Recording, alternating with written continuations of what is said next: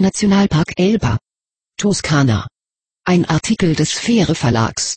www.biosphäre-alb.com. Aus der Reihe Nationale Landschaften. Letztes Exil der Natur. Elba. Einst das Exil Napoleons. Der französische Feldherr konnte die Schönheit dieser Insel nicht genießen. Darum verließ er sie nach einem Jahr der Verbannung, um in der geschichtsträchtigen Schlacht bei Waterloo endgültig unterzugehen. So begierig Menschen nach Macht streben, so souverän bleibt die Natur am Ende immer Sieger. Wie beispielsweise die exklusive Flora und Fauna auf Elba, die mit unterschiedlichen Klimabedingungen zurechtkommt. Es schieben sich Wolkenfetzen über die schroffen Felsrücken des Monte Carpane. Ein schweres Sturmtief peitscht die feuchtschwere Meeresluft den Berg hinauf. Wolken bilden sich, tiefschwarz wie die Nacht. Und dennoch. Es regnet nicht, keinen Tropfen. Zumindest nicht hier im Hafen von Marciana Marina, am Fuße des 1018 Meter hohen Elba-Massivs. Doch nur zwei Kilometer Luftlinie südlich den Berg hinauf, hinter Pozzo ergießt sich der Himmel in den mächtigen Kastanienwald. Der Sturm zerreißt die Handteller großen, herbstbraun gefärbten Blätter, der Wind wirbelt sie über die feuchte Erde. Es ist Anfang November, trotz des fürchterlichen Wetters bleibt es angenehm warm. Bei 20 Grad Celsius Lufttemperatur kann dieses Unwetter den Naturabenteur nicht erschrecken. Im Gegenteil. Wer zur gleichen Zeit die karge Südseite der Insel von Pomonte erklimmt, kommt um diese Jahreszeit sogar ins Schwitzen.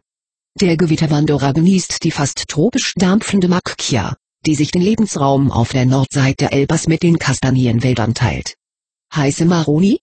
Der Rucksack ist schon prallvoll und auch das Tütchen mit den leckeren orangeroten Früchten des Erdbeerbaums droht zu platzen. Die immergrünen Gebüschformationen der Macchia beherrschen Elbas Landschaftsbild.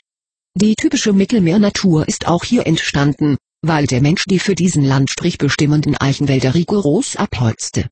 Bevor der Urlauber das Exil von Napoleon entdeckte, verdienten die Inselbewohner ihren Lebensunterhalt mit dem Bergbau. Schon die Etrusker gruben sich vor knapp 3000 Jahren in Elbas Erdinnere und bargen das Eisenerz. In der Folge verschlang die energiehungrige Eisenproduktion Elbas Eichen als Holzkohle oder Bauholz in den Bergwerken. Ausflugstipp. Ostküste, Rio Marina.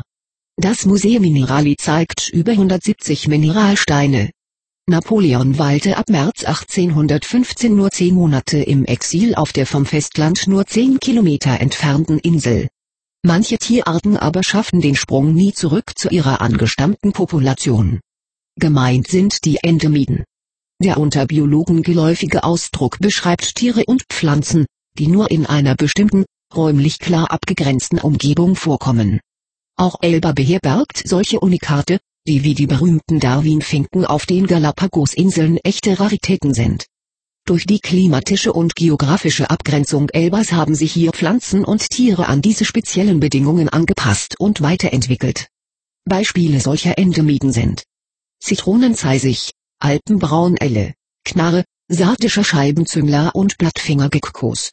Weit verbreitet sind der Marder und der Wildhase.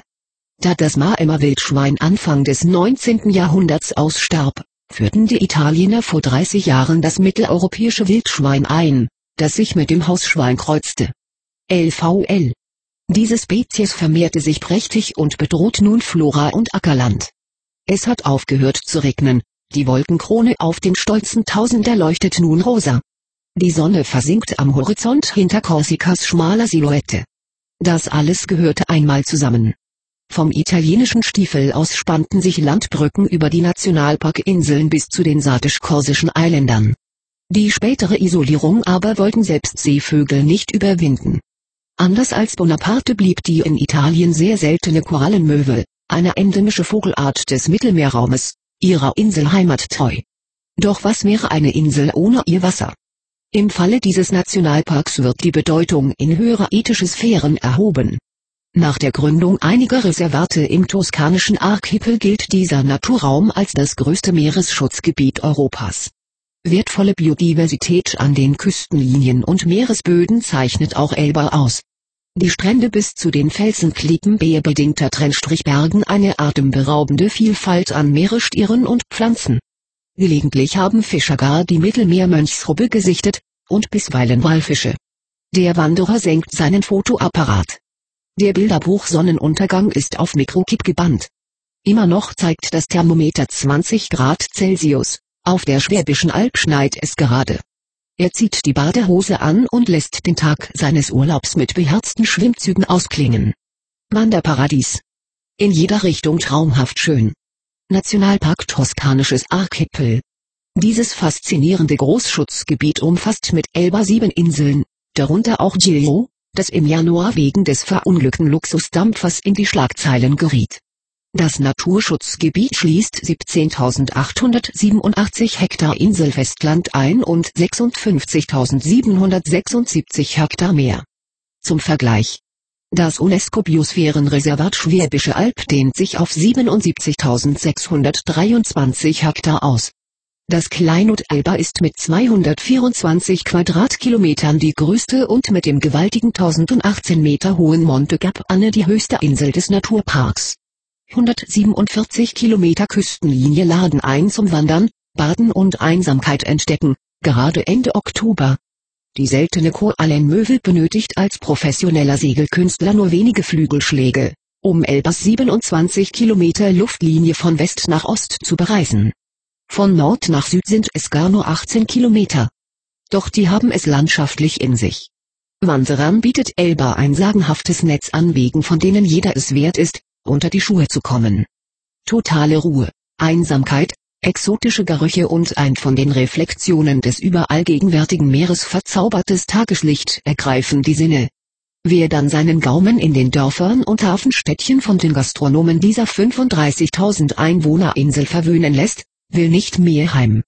Am liebsten möchte man ins Exil, nicht wie Napoleon, eher wie die Korallenmöwe, die als seltene endemische Tierart die Insel mit jedem Flügelschlag genießt.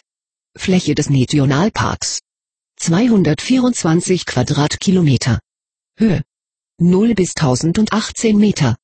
Printausgabe des Sphäre Magazins Ausgabe 1, Jahr 2012, Seite 16 bis 19